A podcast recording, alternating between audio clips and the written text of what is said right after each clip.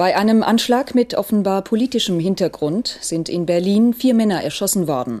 Die Täter kommen möglicherweise aus Iran. In Essen ermittelt der Staatsschutz nach Schüssen auf das ehemalige Rabbinerhaus an der alten Synagoge. Aktuell wird dem deutsch-Iraner Jamshid Sharmat der Prozess gemacht. Menschenrechtler sprechen von einem Schauprozess. Das alles sind Beispiele dafür, wie das iranische Regime auch hier in Europa für Angst und Schrecken sorgt. Iranische Agenten spitzeln und drohen und immer wieder morden sie auch. Seit die iranische Opposition hier in Deutschland den Protest gegen das Regime organisiert, häufen sich die Einschüchterungsversuche. Aktivisten werden ausgespäht und angegriffen und manchmal werden Kritiker auch gekidnappt. Wie weit reicht Teherans langer Arm und wie gehen die Agenten genau vor? Darüber sprechen wir heute im FAZ-Podcast für Deutschland mit einer Frau, die ganz besonders schreckliche Erfahrungen mit dem iranischen Geheimdienst gemacht hat. Ihr Vater, der Deutsch-Iraner Jamshid Chormocht, ist Opfer einer Entführung geworden. Seit mehr als zwei Jahren wird er nun schon im Iran gefangen gehalten. Und über diesen Fall spreche ich im Anschluss auch mit Friedrich Merz, dem CDU-Vorsitzenden und Oppositionsführer im Bundestag, der sich für diesen Mann einsetzt und der die Iran-Politik der Bundesregierung kritisiert. Heute ist Freitag, der 27. Januar. Mein Name ist Livia Gerster. Ich bin Politikredakteurin bei der Frankfurter Allgemeinen Sonntagszeitung und neu im Podcast-Team. Ich freue mich, dass Sie dabei sind und sage Danke an Kathi Schneider und Janik Grün, die an dieser Sendung mitgearbeitet haben. Ich bin Dr. Robin John, Allgemeinarzt in Schönebeck. Das ist 15 Kilometer von Magdeburg entfernt und trotzdem zu weit, um hier Nachwuchs zu finden. Immer mehr Praxen im Salzlandkreis bleiben unbesetzt und Patienten haben lange Wege und noch längere Wartezeiten. Das muss sich ändern. Die besondere Nähe der niedergelassenen Haus- und Fachärzte ist in Gefahr. Was die Gesundheitspolitik jetzt dringend ändern muss, erfahren Sie auf rettetdiepraxen.de. Ich erreiche die Tochter von Jamjid Sharmaht jetzt in Los Angeles. Wir haben diese Woche schon lang für meinen Artikel gesprochen, immer wieder hin und her geschrieben und ich danke Ihnen, dass Sie sich noch einmal die Zeit nehmen, auch hier im FAZ-Podcast mit mir zu sprechen. Hallo Gazelle Sharmaht. Hallo und vielen Dank, dass Sie sich Zeit nehmen für mich und dass Sie mir das Portal geben, dass ich über meinen Vater und die Situation sprechen kann. Ja, Frau Schademacht, wir wollen genau über diesen unfassbaren Fall wirklich Ihres Vaters sprechen, eines deutschen Staatsbürgers, der von iranischen Agenten gekidnappt wurde, aus seinem Hotel in Dubai und nach Iran verschleppt wurde und dort jetzt in einem Schauprozess vorgeführt wird. Bevor ich Sie frage, wie es ihm geht und was Sie überhaupt von ihm wissen, lassen Sie uns erstmal darüber reden, was damals passiert ist und wie es dazu kam. Ihr Vater ist in Deutschland aufgewachsen, so wie Sie auch. Und zuletzt haben Sie alle zusammen in Kalifornien gelebt. Sie leben dort ja weiterhin und arbeiten als Krankenschwester. Ihr Vater hat dort viele Jahre als Softwareunternehmer gearbeitet und er hat sich auch politisch engagiert. Wie sah denn dieses politische Engagement aus und was glauben Sie, hat ihn überhaupt zur Zielscheibe des iranischen Regimes gemacht? Ganz genau, wie Sie gesagt haben, er war Softwareingenieur und in Los Angeles gibt es eine riesengroße iranische Diaspora. Die haben wir sehr viele TV-Stations, Satellite-TV-Stations und er hat sich für einige interessiert und hat angeboten, für einen von diesen äh, Fernsehsendern eine Website zu kreieren, auf der sie dann ihre ganzen Sendungen ins Archiv tun konnten und die dann nicht verloren gegangen sind. Er war sich dem nicht bewusst, wie viel Angriff, also wie viel er dann dadurch unter Cyberattacke geraten würde. Die Webseite ähm, wurde angegriffen, der Servername äh, wurde entblößt und er hat das Regime das erste Mal herausgefunden, dass mein Vater aktiv involviert ist äh, in sozusagen Oppositionstätigkeiten und sofortig haben die angefangen, mein Vater zu attackieren. Also es wurden Propagandasendungen äh, kreiert. Im iranischen Staatsfernsehen wurde sein Name gebracht, sein Foto gezeigt. Er wurde als Staatsfeind der Islamischen Republik dargestellt. Ihm wurde Spionage vorgeworfen, ihm wurde Terrorismus vorgeworfen. Und in 2009 gab es den ersten Mordanschlag auf ihn. Danach hat mein Vater natürlich ähm, gesagt, okay, Jetzt, wo mein Name entblößt ist, jetzt, wo das ähm, Regime mich eh im Visier hat, kann ich diese Situation nutzen, um noch mehr Öffentlichkeitsarbeit zu machen. Also hat er die ähm, Webseite freigeschaltet. Oppositionelle aus dem Iran, das hat er vorher auch schon gemacht, konnten direkt auf der Webseite berichten. Das, was wir heute durch Twitter und so machen, hat er damals durch die Webseite gemacht.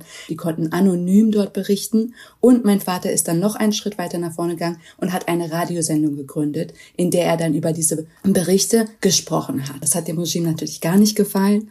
Und die Terrorattacken sind weiter fortgegangen ähm, bis zu dem Zeitpunkt äh, in 2020, als sie ihn dann in Dubai entführt haben. Ja, genau. Im Sommer 2020, Sie haben es angesprochen, da ist Ihr Vater ja zu einer Dienstreise aufgebrochen nach Deutschland und Indien, ja, von der er nie zurückgekehrt ist. Am 25. Juli 2020, so kann man es auch in einer Akte der Vereinten Nationen nachlesen, da ist er in Frankfurt in ein Flugzeug nach Mumbai gestiegen, mit Halt in Dubai. Können Sie uns erzählen, was danach passiert ist? Ganz genau. Mein Vater wollte, äh, ist während der Pandemie gereist und wollte nach Mumbai für eine Geschäftsreise. Hat meine Mutter dann am 28. Juli aus seinem Hotelzimmer in Dubai angerufen. Meine Mutter war sehr erschrocken und hat gesagt, was machst du denn in Dubai? Ich dachte, du bist in Deutschland und reist nach Indien. Und er hat ihr erklärt, ja, mein Flug wurde storniert. Ich sitze hier ähm, kurzzeitig fest und warte auf den nächsten Anschlussflug. Man muss sich vorstellen, nach 16 Jahren Aktivitäten von meinem Vater und Terroranschlägen äh, vom Regime war das natürlich eine sehr gefährliche Situation für meinen Vater, dass er in Dubai, in einem Land, in dem vorher schon Menschen entweder ermordet wurden oder gekidnappt wurden von verschiedenen Regimen, dass er sich dort befindet hat. Meine Mutter hat ihn darum gebeten oder mein Vater hat das äh, ehrlich gesagt vorgeschlagen, dass er seinen Google-Tracker freischaltet und meine Mutter sehen kann, wo er ist. Das hat sie ein bisschen beruhigt. Mhm. Das war am 28. Juli, das war aber leider das letzte Mal, dass meine Mutter ihn sehen konnte. Und daraufhin, die nächsten drei Tage war absolute Stille. Er hat nicht mehr auf die Messages geantwortet, er hat nicht mehr auf die Anrufe geantwortet. Aber zur selben Zeit hat meine Mutter gesehen, dass auf Google Maps er sich ähm, bewegt. Und zwar nicht in Richtung Indien und Mumbai, sondern in Richtung Oman. Und dann nach einem Tag an der Grenze von Oman ist und dann über die Grenze hinüber und dann an der Küste von Oman ist, an einer, in einer islamischen Schule, wo der Tracker dann aufhört. Und die ganze Zeit ist natürlich meine Mutter verrückt geworden, dachte, warum geht er Richtung Oman? Was ist dort passiert? Hat er einen anderen Flug? Was ist denn geschehen? Warum antwortet er mir nicht? Am 31. Juli hat sie eine Nachricht von ihm bekommen, von seinem Telefon. Mir geht's gut, ich melde mich. Wir gehen davon aus, dass das nicht mein Vater war, sondern dass das die Kidnapper waren, die ihn entweder dazu gezwungen haben oder selbst diese Nachricht geschrieben haben, weil mein Vater würde nicht nach drei Tagen Sorge nur schreiben, mir geht's gut, ich melde mich. Und am nächsten Tag, am 1. August, wurden wir dann von Familie geweckt. In den Medien hatte das islamische Regime ein Video veröffentlicht von meinem Vater. Er ist dort mit Augenbinde zu sehen, geschwollenem Gesicht. Er wird zu Geständnissen gezwungen. Und das ist das Einzige, was wir von ihm gesehen haben. Ja, genau. Und dieses ähm, Video wurde ja verbreitet im iranischen Staatsfernsehen, auch über YouTube. Wie gesagt, er ist dort mit einer Augenbinde, er hat ein geschwollenes Gesicht. Man denkt, es, ist, es sind Folterspuren zu sehen. Was haben Sie gedacht, was haben Sie gefühlt, als Sie das gesehen haben? Äh, meine ganze Welt ist zusammengebrochen. Ich habe ich hab gedacht, er lebt nicht mehr. Ich habe mich in dem Moment gefühlsmäßig von meinem Vater verabschiedet. Nach 16 Jahren, in denen sie ihn umbringen wollten, haben die dann ein Video veröffentlicht und er ist in deren Händen. Also ich bin, wir sind davon ausgegangen, dass er nicht mehr lebt. Mhm. Ich habe dem Ganzen einen Prozent Chance gegeben, dass mein Vater irgendwie für, aus irgendeinem Grund noch am Leben ist. Aber es sah für, uns, für uns so aus, als wenn sie ihn gekidnappt haben, getötet haben, dann nur noch so ein Geständnisvideo veröffentlicht haben im, im Nachhinein. Ja. Und man denkt natürlich auch sofort an den Fall von Ruhollah Sam, der ja ein Journalist und Blogger, der in Frankreich gelebt hat, bevor er in den Irak gelockt wurde und ja, dann auch in den Iran verschleppt wurde, wo genau zu dieser Zeit ja auch ein Todesurteil verhängt wurde. Ganz genau. So, genau zwei Monate später, nachdem mein Vater entführt worden ist, äh, wurde Ruhollah Sam, ohne der Familie Bescheid zu sagen, hingerichtet. Ähm, das ist ein bekannter Fall, aber es gab ja so viele Fälle davor, wo Menschen entführt worden sind, wo Menschen hingerichtet worden sind. Und diese Bilder kommen natürlich sofort vor deine Augen, wenn du dir denkst, oh mein Gott, das Regime hat meinen Vater. Mein Vater war kritisch gegenüber dem Regime. Was tun die ihm jetzt an, jetzt wo sie ihn haben? Ja. Und äh, ich habe natürlich Albträume und alles Mögliche. Aber dann ging es voran. Also das Erste, was wir gemacht gemacht haben. Ich habe einen Twitter-Account gemacht. Ich habe alle möglichen Behörden, jeden angerufen, um zu sehen, wer kann mir helfen, wer kann was tun, wer kann mir sagen, wo mein Vater überhaupt ist und ob er am Leben ist, weil das wussten wir ja noch nicht mal. Ja, und das ist ja wirklich etwas, also Sie sind sofort, haben Sie den Fall öffentlich gemacht, wie Sie erzählen. Und normalerweise raten Diplomaten in solchen Fällen ja eigentlich zum Gegenteil, nämlich ruhig zu sein, nicht an die Presse zu gehen. Äh, wieso haben Sie denn anders entschieden? Ich weiß gar nicht, ob ich überhaupt daran gedacht habe, dass man ruhig sein könnte. Mein Vater hat äh, mir 16 Jahre als Role Model gezeigt, wenn was im Iran passiert, wenn Unrecht passiert, dann muss das an die Presse, dann muss das raus, dann müssen wir hingucken. Deswegen bin ich sofort an die Presse gegangen. Mir wurde dann später natürlich auch von Behörden gesagt, dass ich ruhig sein soll, dass das besser wäre für den Fall meines Vaters, wenn das diplomatisch gemacht werden würde, was aber nicht stimmt. Wir mhm. haben in diesen zweieinhalb Jahren mit so vielen Familien von Gekidnappten, von Geiseln gesprochen und in jedem Fall sieht man das, dass die, die lange ruhig gewesen sind, nichts davon hatten und erst als sie an die Öffentlichkeit gegangen sind, hat sich was in ihrem Fall geändert und das hat man auch im Fall von meinem Vater gesehen. Ja, Ihr Vater wird jetzt, jetzt über zwei Jahren gefangen gehalten. Sie wissen ja nicht mal mit Sicherheit, in welchem Gefängnis er überhaupt ist aber sie können eben manchmal mit ihm telefonieren, seine Stimme hören. Wie kann man sich diese Telefonate denn vorstellen? Worüber reden sie da und worüber können sie überhaupt reden? Mhm. Die Telefonate sind natürlich keine normalen Telefonate, wie sie von normalen ähm, Gefangenen im zum Beispiel Evin Prison geführt werden. Ähm, die sind unter strengster Kontrolle. Das heißt, direkt neben ihm sitzen 10 oder 15 Wächter. Das sagt er uns auch. Sobald er anruft, sagt er, heute sitzen 10 Leute neben mir oder 15 Leute neben mir. Alles wird ihm vorher gesagt, was er sagen darf, was er nicht sagen darf. Und wenn wir Fragen stellen, die heiß äh, für die sind, dann brechen die auch den Kontakt ab. Das heißt, die Informationen, die er uns geben kann, sind nur die zensierten Informationen des Regimes. Man muss natürlich die Person kennen, an der Tonlage, an Anekdoten, die er erzählt, herausfinden, was wirklich dort passiert und was er uns wirklich sagen will. Ja.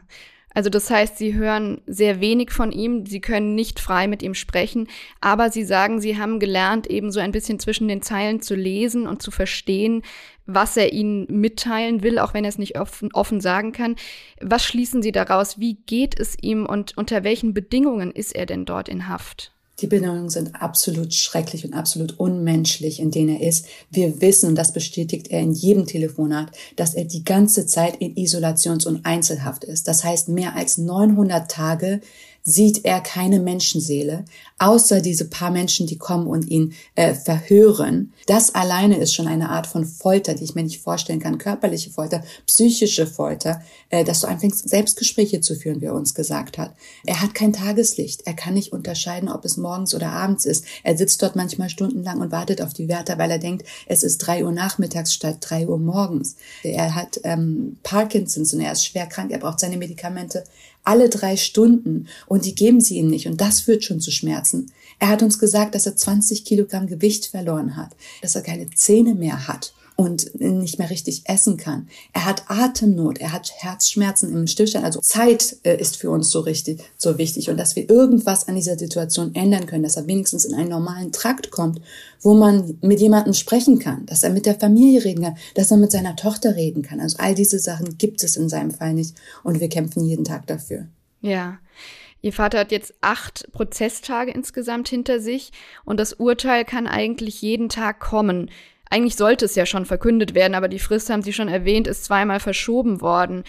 Ist es denn ein gutes Zeichen, denken Sie?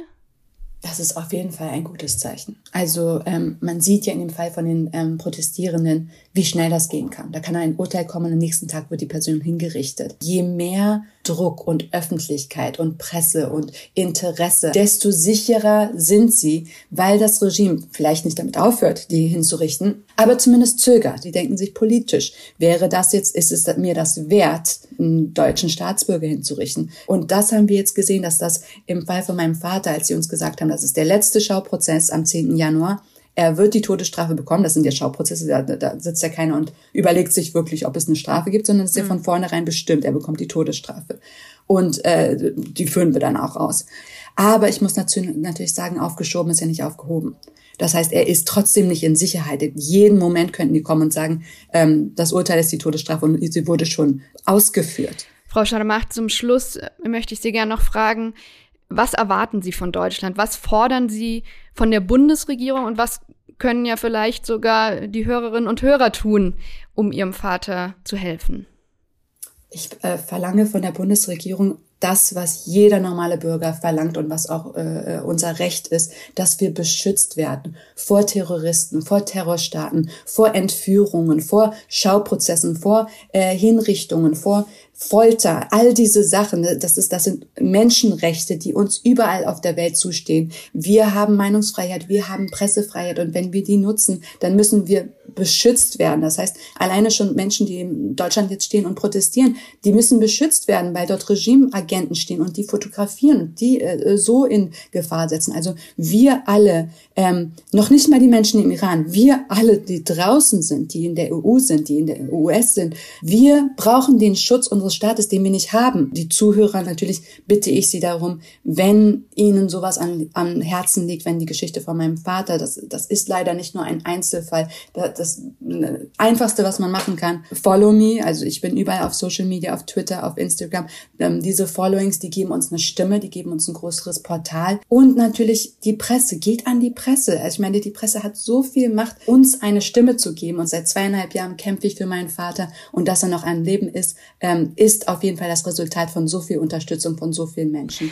Frau Scharmacht, ich danke Ihnen für Ihre Zeit und dass Sie so eindringlich vom Schicksal Ihres Vaters uns berichtet haben. Und ich wünsche Ihnen, Ihrer Mutter und Ihrer ganzen Familie viel Kraft weiterhin. Vielen, vielen Dank. Danke nochmal, dass ich hier sprechen durfte und vielen Dank für alles, was Sie tun. Ja, Gazelle Sharmat hat es gesagt, viele iranische Aktivisten sagen es auch, Aufmerksamkeit hilft. Deshalb haben immer mehr Bundestagsabgeordnete in den letzten Wochen Patenschaften übernommen für Iraner, denen die Todesstrafe droht. Und Jamshid Jarmaht hat seit zwei Wochen einen besonders prominenten politischen Paten im Deutschen Bundestag, den Oppositionsführer und CDU-Vorsitzenden Friedrich Merz. Und er ist mir jetzt auch zugeschaltet. Guten Morgen, Herr Merz. Guten Morgen, ich grüße Sie herzlich. Ja, Herr Merz, so eine politische Patenschaft ist ja ein schönes und wichtiges Zeichen, aber können Sie damit auch irgendwas konkret ausrichten? Sie haben es ja gerade gesagt, äh, Aufmerksamkeit hilft den Betroffenen und schadet dem Regime. Das Regime in Teheran will möglichst ohne Öffentlichkeit, jedenfalls ohne Öffentlichkeit außerhalb des eigenen Landes, weiter Todesstrafen vollstrecken, weiter auch gegen Demonstranten vorgehen, äh, bis hin zu solchen Fällen wie die, über den wir gerade sprechen. Ich habe die Patenschaft über äh, und für Jamshid Sharmat äh, vor einigen Wochen übernommen. Ich hatte Gelegenheit, mit seiner Tochter zu sprechen, die ja in den USA lebt. Und sie bestätigt genau das, was Sie sagen und was auch mein Eindruck ist. Aufmerksamkeit hilft. Und ich habe dem iranischen Botschafter in Deutschland äh, mittlerweile zwei Briefe geschrieben, ihn aufgefordert, uns äh, über das Schicksal von Jamshid Sharmat zu informieren. Ich gehe davon aus, dass das hilft, was wir im Augenblick tun. Hat er reagiert, der Botschafter? Ja, er hat reagiert und wir sind im Augenblick sogar dabei, einen Termin miteinander zu vereinbaren. Der wird in der nächsten Woche stattfinden und ich werde ihm in aller Deutlichkeit sagen, wie wir diesen Fall beurteilen. Und was hören Sie von der Bundesregierung? Haben Sie auch schon mit Frau Baerbock über den Fall sprechen können?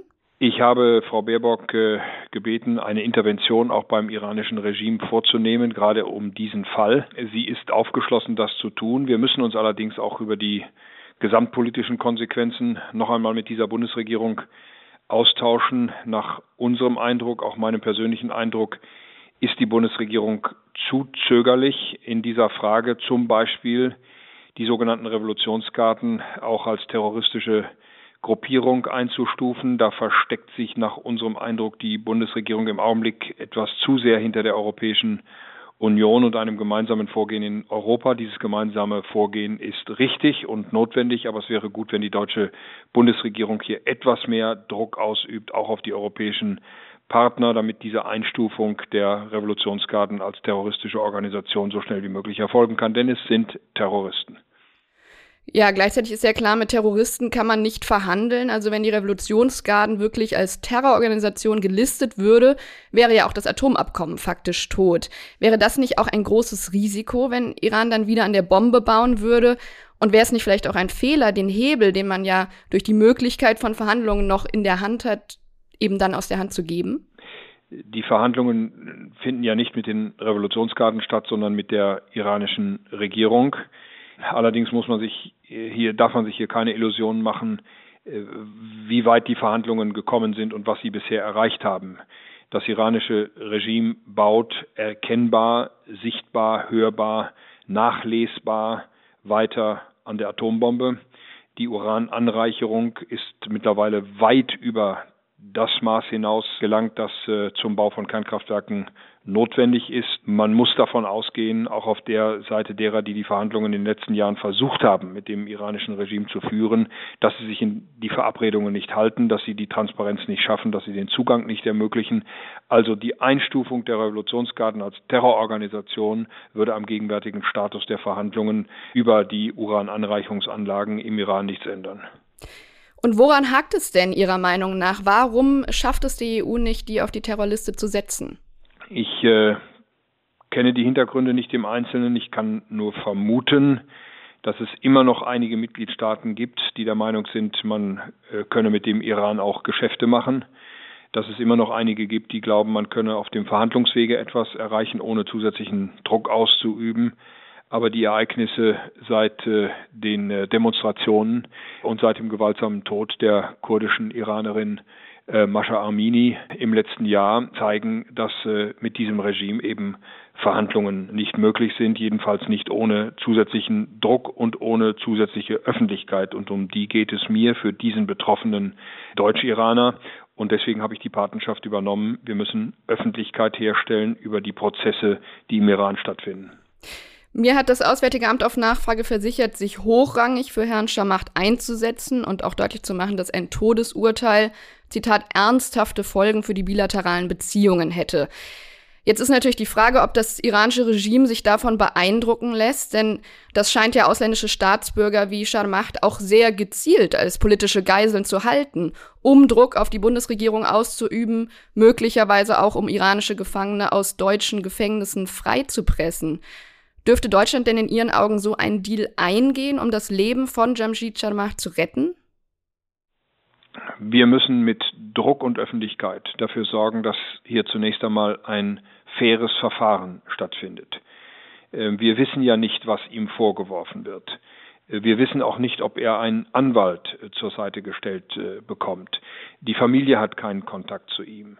Die minimalen Anforderungen an ein rechtsstaatliches Verfahren müssen durch das iranische Regime erfüllt werden. Und das heißt, Transparenz in das Verfahren, Öffentlichkeit in das Verfahren, einen Rechtsbeistand in dem Verfahren und auch bitte eine Veröffentlichung der Anschuldigungen, die gegen ihn erhoben werden und dann Kontakt nicht nur zu seinem Anwalt, sondern auch zu seiner Familie.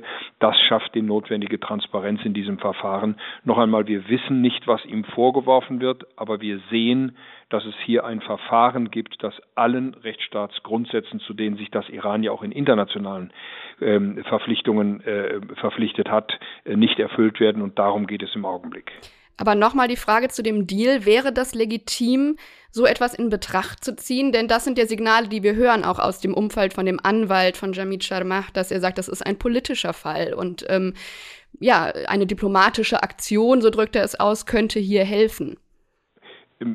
Wir sind alle für diplomatische Aktionen und wir würden die Bundesregierung auch dabei unterstützen. Ich begrüße das ausdrücklich, dass äh, Frau Baerbock sich hier äh, auch persönlich einsetzt und auf hochrangiger Ebene auch ähm, den Einsatz im Iran äh, stattfinden lässt. Ich gehe davon aus, dass das über die deutsche Botschaft dort äh, stattfindet. Das ist der erste kleine Erfolg. Über alles weitere muss man dann reden, wenn man Zugang zum Betroffenen hat, wenn man mit ihm sprechen kann und wenn man weiß, was ihm tatsächlich vorgeworfen wird.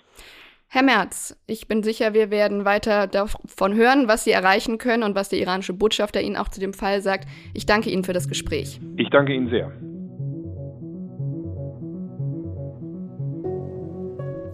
Und damit sind wir am Ende des FAZ-Podcast für Deutschland. Mein Name ist Livia Gerster und ich werde natürlich an dem Fall dranbleiben. Wenn Sie noch mehr darüber wissen wollen, wie der iranische Geheimdienst in Deutschland agiert, schauen Sie doch gern mal in die FAS, die das ganze Wochenende am Kiosk zu finden ist. Hier ist am Montag mein Kollege Andreas Krobock wieder für Sie da. Bis dahin, danke fürs Zuhören. Tschüss und ein schönes Wochenende.